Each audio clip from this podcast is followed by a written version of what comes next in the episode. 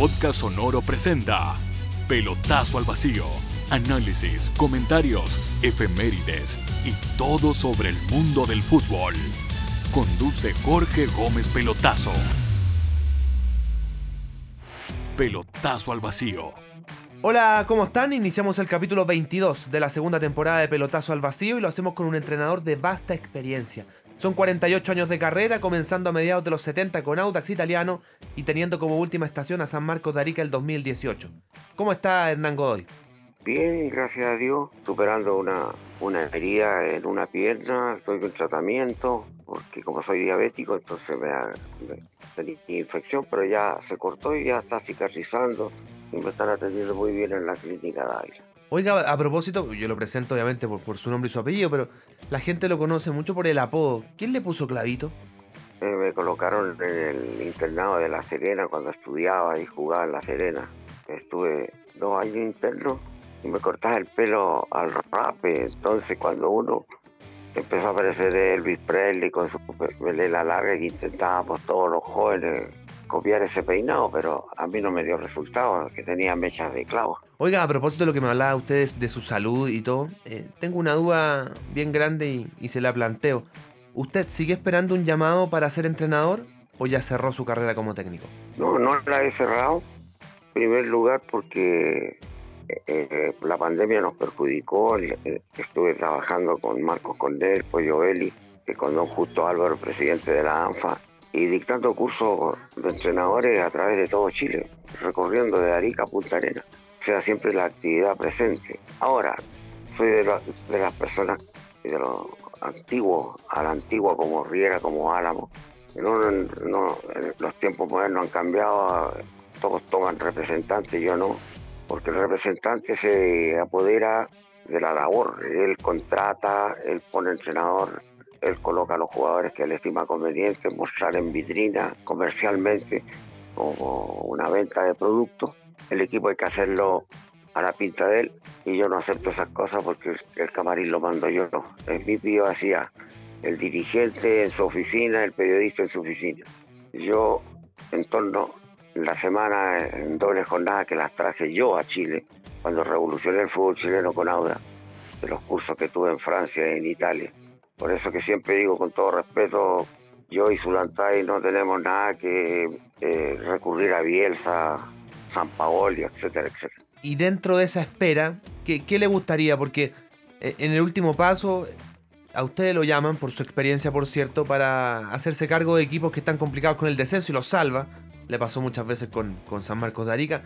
¿No le gustaría tener una experiencia más, más tranquila? ¿Qué, ¿Qué, es lo que sueña en este momento su carrera, donde ha dirigido tantos equipos que es hora que también usted lo pase bien. Claro, uno, yo como instructor de la Federación de Fútbol de Chile, me solicitan de, distintas, de distintas ciudades, las municipalidades, para que vaya a dictar cursos de entrenadores. Eh, incluso los he suspendido algunos, pero yo creo que en septiembre los voy a reiniciar. También eh, una escuela de fútbol que la tuve que cerrar en, en la Florida por por la situación económica de los padres y apoderados, eh, se atrasaban en los pagos y había que estar pagando la cancha, entonces todas esas cosas eh, es comprensible. Ahora, si me llaman de un club en, una asesoría técnica, me encantaría para ir entregando todo mi, volcar todos mis conocimientos en los entrenadores jóvenes, eh, en el trabajo dirigido hacia las divisiones inferiores, para sacar nuevos valores, nuevos talentos porque con la situación en Chile está muy mala a través, como lo dije, de los representantes de jugadores que se han adueñado los clubes, conjuntamente con los dirigentes de la NFP, han logrado que se jueguen con cinco y seis extranjeros por equipo, lo que impide el, tiraje de la chimenea de los chicos jóvenes que vienen pidiendo a grito que se les dé una oportunidad. Entonces yo creo que el fútbol chileno ah, tiene un retroceso muy grande, como unos 10, 10 a 12 años, y creo que esas son las causas, los motivos. De ahí que internacionalmente somos mediocres, no figuramos. Tuve el partido de televisión de, Brasil, ves un partido de Argentina, el ritmo, los arbitrajes, y ves el fútbol chileno, es un desastre, todos los jugadores tirándose a la piscina, eh, inventando faulos, penales, oh, un desastre. Para colmar apareció este famoso bar que le ha quitado la alegría espontánea del hincha, del jugador, cuando uno hace un gol. Cuando usted habla de, asesorar, que yo lo siento, siempre he creído que falta un, faltan instructores que, que, formen nuevos técnicos y también en las divisiones inferiores que trabajen con futbolistas, donde usted lo haría muy bien. Por eso le preguntaba lo de ser técnico, porque quizás el, estar en la banca a cargo de un equipo profesional, como lo hizo con tantos equipos, eso podría haber quedado cerrado con San Marcos y ahora preocuparse más de la formación. Por eso le pregunta, ¿usted igual quiere seguir siendo técnico o le motiva más lo otro, lo de la formación? Las dos cosas, eh, donde, se me, donde crean que soy más, útil. Ahora, lo de San Marcos lo tomé por el cariño que le tengo a la ciudad, el respeto, el aprecio, eh, la amistad que tuve con Carlos Ferri, y que la tengo todavía, pero que se deterioró a raíz de que el fútbol lo miran comercialmente y no, hizo las inversiones necesarias para salvar a esa institución, como lo hicieron en, otras oportunidades con otros dirigentes que yo tuve. Eh, el, ser un dirigente prácticamente dueño absoluto, porque tiene la mayor cantidad de acciones, perjudica a la institución, a la ciudad, porque es una postal geográfica que recorre todo Chile, como sucede con los equipos de Provincia, Iquique, Copiapó, etc.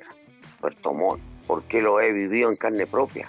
Yo trabajé ciudad por ciudad en un país tan largo como Chile. La geografía nuestra nos indica que cada ciudad tiene sus costumbres, sus hábitos, eh, sus vivencias. Por lo tanto, no hay que entrometerse ni perjudicar ni pisotear sus rasgos, su, civilización, su vida. Lo mismo que la Araucanía, lo mismo que Temuco, etcétera, etcétera. Hago un alto en la conversa para contarle de Cabañas Foráneo. Ubicadas a orillas del río Maullín, están a 5 minutos de Puerto Varas. Un sitio ideal, con cabañas para 4 y 7 personas. Búscalos en Instagram en Cabanas Foráneo, escríbeles a contacto arroba foráneo.cl o llámalos al más 569 95 45 28 55. Dentro de las lindas historias como técnico que ha tenido Hernán, yo leí algo y me, sorprendí. Usted fue técnico de Nelson Acosta en Fernández Vial el 83. ¿Qué recuerda de eso? Bueno, eh, resulta que Nelson venía haciendo una gran actuación como jugador. Incluso lo subió de, segunda división a primera. Se acercaron los dirigentes, el dueño del caballo geólogo, que era el presidente de la hípica, y se contactaron acá en Santiago conmigo que querían contratarme. Pero a todo esto Nelson andaba de vacaciones en Uruguay y le habían encomendado que trajera jugadores. Después cuando yo llego allá tengo que probar esos jugadores extranjeros y no los dejé. Y Nelson se, se resintió un poco Aparte que tenía una lesión en la rodilla, tenía que operarse de menisco y no lo hizo. Entonces yo tenía que buscar la solución rápida y como siempre le doy tiraje a la chimenea, entrenando con los, con los juveniles, encontré al chico cisterna que me reunía todos los requisitos al estilo de, de, Nelson Acosta y lo hice debutar y nunca más salió. Prueba que después Nelson, cuando yo me vine del Vial, tomó la dirección técnica y ese chico lo anduvo trayendo no solo en el Vial, lo llevó a Rancagua, lo llevó a, varias, a, varios equipos que dirigió. O sea, no me equivoqué yo respecto al jugador. Lamento, un saludo a Nelson por su enfermedad, que está aislado, aparte a su familia, a sus hijos, al hijo de él lo tuve en Santa Cruz cuando dirigía Santa Cruz. Es un chico que estudia ingeniería. Por lo tanto, eh, el camino sigue.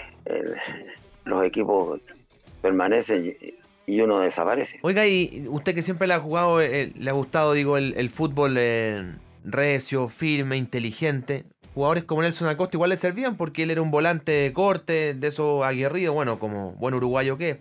Eh, ¿qué, ¿Qué recuerdo tiene él de él como jugador? No, extraordinario cuando llegó a Chile, un hombre implacable en la marca, haciéndose respetar como son los uruguayos, como tú lo señalas, con mucha personalidad, fuerza, interés, y es lo que les gusta a la gente, al público.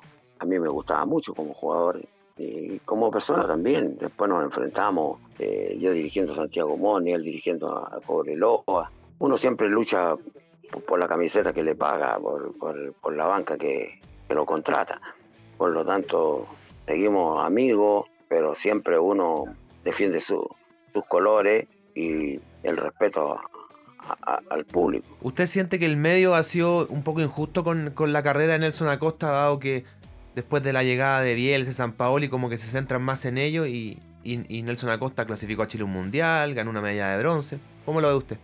Es que estamos en un país que yo como chileno me da rabia porque jugué en tantos países, en tanto, jugué en Guatemala, Honduras, Salvador, Costa Rica, jugué en Colombia siempre ganando la vida y teniendo el respeto en la ciudad que juegas, en el, país que, vas, el respeto por sus hábitos, sus costumbres y por los extranjeros como compañeros, brasileños, argentinos, peruanos, etcétera. Entonces, acá en Chile no hay, no hay respeto, no hay respeto por el técnico, no hay respeto por la persona. Acá eh, es como un, papel inservible y tirarlo al tallo a la basura. Acá no, no, no somos como en Uruguay, en Argentina, donde sus ídolos respetan. Acá lo trapean, si, si te pueden hacer pebre, te hacen pebre. Y entonces dicen esa canción de Chito Baró, cuando vas para Chile, es una risa, es una mentira. Acá al extranjero le da más importancia que al nacional. Eso no puede ser. Hace 30 años fue a dirigir a comunicaciones a Guatemala, donde fue futbolista en los años 60. ¿Alguna anécdota de esa experiencia? Porque es un fútbol lejano al, al chileno. Cuando yo jugaba en Centroamérica y fuimos campeones de la CONCACAF, le ganábamos a los equipos mexicanos, jugué contra el América de México, con Reynoso, con Toninho, el centro delantero que jugaba al lado de Pelé. El fútbol era distinto, eh, la ciudad también eh, era distinta, porque cuando fui como entrenador me encontré con una metrópoli toda moderna, tipo norteamericana, con autopista como tenemos en Chile, cruzando cerros, y, donde yo caminaba, como en decir en Ahumada, nos juntábamos en el café, como en el café Haití, como nos juntábamos antes, con Mario Moreno, con Poco Masal, etcétera, que ya me están esperando allá lejos, en el cielo. Eh, eh, lo mismo sucedió con, con la sexta avenida de Guatemala, donde la gente vende cosas en la calle, eh, desaparecieron los negocios, entonces se cambió a una zona llamada la zona 9, como decir Las Condes, eh, Providencia. Cambia la, la metrópoli, era distinto, el fútbol ya no era lo mismo tampoco. Los jugadores estaban metidos en la droga, en la marihuana, entonces no había control doping, entonces no, no me agradó. Chicos jóvenes fumando a destajo. Entonces después... ¿Usted nunca se drogó? Nunca. Lo que sí, me infiltré los tobillos, con, porque desapareció con los corticoides en el Mundial del 62 y yo, no, no, no, nosotros no le prestábamos la camiseta a nadie. La número 9 yo la cuidaba, no, no, había que mirar hacia atrás, venían otros compañeros que jugaban tan bien o mejor que uno, entonces si le prestaba la camiseta después te quedabas de suplente. Entonces los analgésicos en, pastillas orales, eh, muy, muy muy liviana. Entonces apareció ese corticoide y me, infiltré para cuando estaba lesionado para jugar los partidos y terminé operándome porque después se produce una deformación ósea. Corrí tantas canchas, recorrí tantos países y nunca presté la camiseta. Y con respecto al, alcohol, ¿siente que le está afectando mucho al futbolista que no es capaz de, ponerle un límite? No sé cómo lo vivió usted en su carrera. Bueno, antes también no, entrenaban con la intensidad que entrenamos ahora. El, jugador, lo que ganábamos nosotros, por eso que yo digo, nacimos adelantados. Los Verdejos, los René Orlando Meléndez, los, los Cuacual los Mario Moreno. Entonces nacimos adelantados, Arturo Farí, el Mono Núñez, todo eso. Eh, Zulantay eh, lo que ganan ahora los jugadores, e incluso sin ofender, eh, de, menos calidad de, lo, de los que te estoy nombrando. Entonces el jugador tenía que trabajar, media jornada trabajada y media jornada entrenada. Lógico que siempre el alcohol ha existido, en unos más, en unos menos. El que quiere triunfar, el que quiere llegar, el que quiere, tiene que sacrificarse. Dentro de su carrera también estuvo en Indonesia y yo estuve revisando la cultura y bien rara la verdad. No me diga, no me diga que estando allá le tocó comer murciélago, ratón, mono o perro. No, fue terrible. El, arroz me gusta, pero hecho a la chilena lo hago yo, porque terminé cocinando. Nos entregaron una vianda, porque nos entregaron una mansión preciosa para vivir, donde llegaban los políticos y todos los jugadores vivían conmigo, eh, los, chilenos, los extranjeros que, que llevé. Entonces al principio estábamos, ya, no comíamos, la, dejábamos la comida, no nos gustaba, no nos agradaba. Entonces yo le dije que mejor en el minimar que me autorizaran para ir a buscar yo la, la mercadería y yo cociné. Empecé a cocinar yo y ahí empezamos a comer a la comida a la chilena, cazuela, hacerle su, hice una parrilla para hacer su asado. Eh, así que, no, yo no, el arroz más malo, ah, metían en un, en un fondo, tiraban un saco de arroz y salía para hacer como albóndiga. No, no, no, con todo respeto, ellos están acostumbrados, pero uno no. Tenía jugadores chilenos, uruguayos, entonces brasileños, no están acostumbrados a ese tipo de comida. Y comer animales es, raro, ¿no? O sea, no me refiero no lo que no vaca como comemos acá, digamos, lo que se come allá, digamos. No, pues no, no, es que allá no, no se hay unos pollos que, como los pollos del campo que comen picoteando, gusanitos y cosas, pastitos. No como el, el, pollo faenado en Chile, en Sudamérica. Eh, después no hay perros, no, los perros se los comen, no, no, no, nunca vi un perro lo que los ratones los comen también, unos tremendos ratones. Pero no, no, nosotros nunca comimos eso. Ya. ¿Qué fue lo más raro que comió?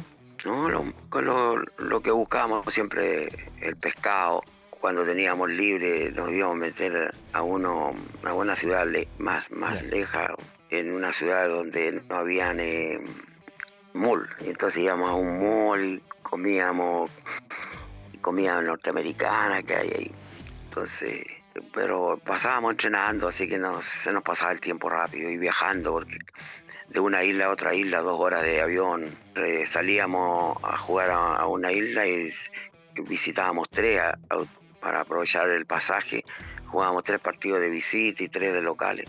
Hablemos de lo que no pasó. ¿Qué cree que le faltó a usted para haber dirigido la selección chilena en algún momento? ¿O alguna sub-20, sub-17? Yo siempre he sido una persona muy franca. Siempre he tenido problemas con los dirigentes. Nunca les he aceptado nada. En ese sentido, a lo mejor me perjudiqué. Mm, no existían los representantes. Nunca me manejé con ellos. Ya te dije los motivos por qué. Cuando Zulantay triunfó en Canadá y regresó, nos juntamos, íbamos a tomar la selección, conversamos con Dubó, nos reunimos y al otro día, después de llegar, se fue a La Serena y cuando esto fue el día viernes que regresó, el día domingo, la diario de la tercera, aparece contratado Bielsa. A Humor le jugó Chueco a Bueno, en ese tiempo estaba Harold May Nichols. Y claro, pero a Humor le conversó al negro, le dijo, no, negro, ¿para qué te vas a hacer cargo? ¿Para qué vas a sufrir? Y mira cómo estoy yo, con, me dio una enfermedad. La... Entonces, a Humor era muy bueno para la pelota, jugó con nosotros en Palestino jugaba, entrenaba con nosotros. ¿Por qué dice que le jugó chueco si le estaba diciendo que no asumiera? No, no, entiendo. Eh, al entender ya estaba cocinado el arroz, hmm. Si aquí en Chile es así la cosa. ¿Y quién le, quién le dijo a, a, José que, iba a ser técnico de la adulta después de Canadá? Bueno, él ya le habían hablado. Harold Maynico. Harold Maynico le había dicho a Zulantay que iba a tomar la selección. No, pues no te lo él venía con el, le habían dicho que se hiciera cargo de la selección de todo el fútbol chileno, de la división inferior y todo, el proceso. Entonces que él armara su bitácora. Y él habló conmigo y hablamos con tu voz, estuvimos en un restaurante en, Macul. Bueno, chao, chao, negro. Y después leo el diario, negro, aparece contratado Bielsa, sí, con el chueco. Bueno, la vida es así. Se han dicho, en, en buen chileno se los cagaron. Lógico, pero si mira, si en estos momentos, ¿quién manda el fútbol chileno? Felicevis, es dueño de todas las divisiones inferiores, bueno, que los entrenadores, fútbol masculino, fútbol femenino, él vende, transfiere, lleva. A ver si a, ver si hubiera estado don Valentín Cartellani, iban a hacer lo que están haciendo ahora en, el fútbol chileno. Hay un montón de chuecos nomás el fútbol chileno ahora. Puro dirigente que lo único que les interesa es la parte económica, las transferencias, las ventas. No quieren al club. Están vendidos para los mexicanos, están vendidos para todos lados están vendidos. Mira lo que pasa con Everton, mira lo que pasa con Guantes. Y, te digo más, y te, digo más de que la culpa también es de ustedes, los periodistas. Los periodistas eh, han tapado todas estas cosas. No lo dicen la verdad. Por eso que a mí un poco me gusta darte, te estoy haciendo una excepción darte una entrevista, porque me, revienta lo que sucede en el fútbol. Es una vergüenza lo que sucede. Sí, bueno, le agradezco la confianza y esa es la, la potestad que tiene el entrevistado en este podcast porque no editamos nada y porque no nos regimos por una línea editorial que diga, ah, no, ¿sabe que dijo esto? no esa parte córtenla o no lo entrevisten a él porque es directo. Si algo se valora y algo valora el medio de usted, es que usted siempre dice lo que piensa y por eso lo estoy llamando. Así que eh, por ese lado me, alegra. O sea, recapitulando, lo más cerca que usted pudo haber estado de las elecciones siendo ayudante de Zulantay a mediados del 2007. Claro. Y llegó Bielsa. Pero antes yo cuando estaba en el Auda le ganábamos, Colo Colo le ganábamos a la Católica y siempre hablaban, hay recortes que dice el entrenador, debería ser el clavo de hoy de la selección chilena, pero puro bla bla nomás. Antes de seguir con la conversa te hablo de Estación Rock. ¿Sueñas con tocar un instrumento? Hay una escuela en Puerto Varas que te enseña a hacerlo. Búscalos en www.estacionrock.cl y revisa la mejor plataforma de clases online en www.erock.com. Y también te cuento de Q-Analytics. Son el más grande ecosistema de soluciones tecnológicas y te quieren ayudar. Visítalos en www.qanalytics.cl o escríbeles a info.qanalytics.cl.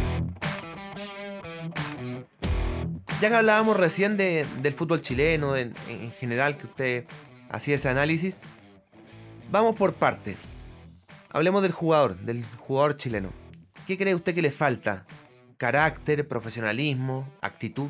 El jugador chileno es bueno, internacionalmente lo ha demostrado. Juega en todas partes el jugador, el que toma con seriedad esto. Pero hay muchos jugadores que son vendidos, transferidos muy jóvenes, no estudian idioma, no saben las costumbres del país donde van a ir a jugar. Hay una serie de factores que rodean al jugador de fútbol. Salir del país, salir del barrio, su hábitat. Y lo otro de que eh, no hay tiraje a la chimenea, si estamos llenos de extranjeros y mediocres, y entrenadores extranjeros mediocres, que han venido a hacer práctica aquí. Por chileno no le falta nada, denle la oportunidad. Trabajenlo como tienen que trabajarlo, como se trabaja en Europa. Pasemos a los dirigentes. Usted trabajó con diversos sujetos, ¿ah? quizá el, más destacado eh, o más renombrado es Miguel Nasur en, Santiago Morning. ¿Cuál es su opinión del, del dirigente chileno? Miguel fue, fue, es y lo será siempre un, amigo mío.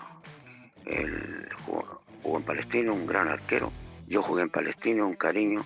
Tuve como compañero a, grandes jugadores, los hermanos eh, Castañeda, Villa García, Roberto Col, Don Amador Yarur era el dueño, de la, el dueño de la fábrica, era el dueño del club. Nunca nos faltó nada.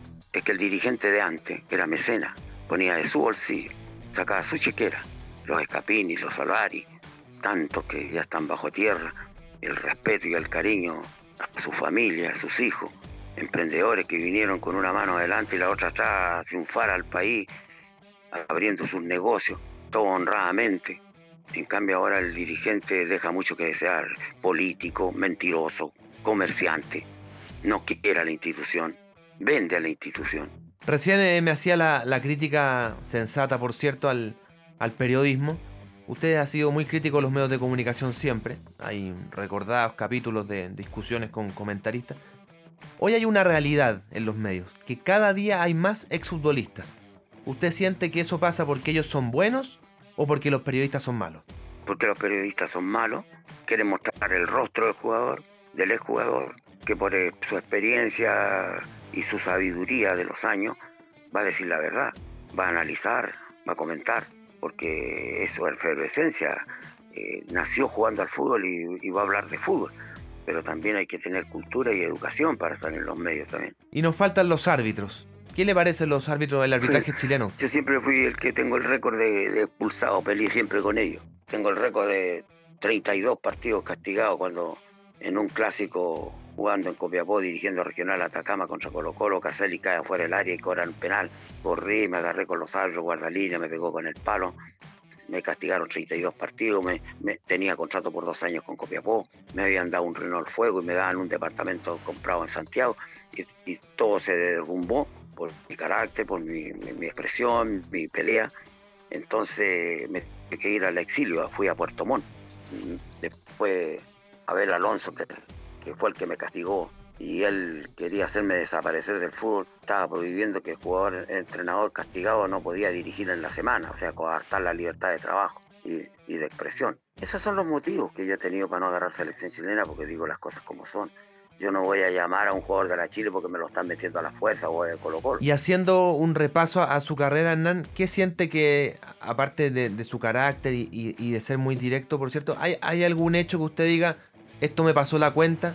eso, eh, pelear con los árbitros. Me pasó la cuenta, pasaba en el tribunal de penalidades. El único que me aguantaba y que me, y me aplaudía cuando, cuando entraba eh, el, presidente, el presidente de, ¿cómo se llama? Cuando uno lo castiga en el tribunal de penalidades, Ángel Voto. Don Ángel Voto, yo, yo Ángel Voto, cuando yo jugaba en, en Wander, jugué con Elías, con Cantatore, hice un gol contra en un clásico contra de cabeza del triunfo 2-1 en Sausalito y abracé con un carabinero, el carabinero después lo echaron por la boina, la tiró al aire, era más guanderino que carabinero y, don Ángel Boto se recuerda siempre de ese gol que le hice bajando el túnel. Me pongo de pie y entró mi ídolo, decía. Entonces yo le pedía, no me castigue este domingo, castígueme para el otro porque tengo que jugar un clásico por el equipo que voy a dirigir. Dentro de la de, su carrera, usted dice la relación con los árbitros, en cancha se le vio incluso pegando patá. Yo sé que ahora está, está complicado de salud, pero si volviera a tener 30, 40 años, 50, ¿por qué no? ¿A quién le pegaría una patada? Al rival que tengo al frente, como siempre. Me agarré con el Pocho Morales, me agarré con Figuereo, me agarré con Cuanto. Quebré narices, partí cejas. Salí de los 15 años, 16 años de mi pueblo San Félix triunfador. Siempre soñé ser jugador de fútbol, siempre soñé conocer el mundo. Y gracias al fútbol, a la pelota de fútbol, conocí toda Europa. Estudié en Europa. Estuve en eh, Indonesia, Malasia, Vietnam. Siempre voy a ser igual hasta el día de la sepultura. Y no voy a cambiar. Bueno, Hernán, quiero agradecerle por esta conversa. Le deseo lo mejor y que la salud lo acompañe por mucho tiempo más. Muchas gracias, igual a ti. Que seas un buen periodista. Chao. Así despedimos el capítulo 22 de Pelotazo al Vacío. Que les vaya excelente y recuerden escuchar y compartir este y otros episodios como las entrevistas a Nicolás Perich, Fernando Felicevich y Pablo Galdames. Adiós. Podcast Sonoro ha presentado Pelotazo al Vacío. Quedamos al día con todo lo que necesitan saber del mundo del fútbol. Jorge Gómez Pelotazo se prepara para el próximo capítulo.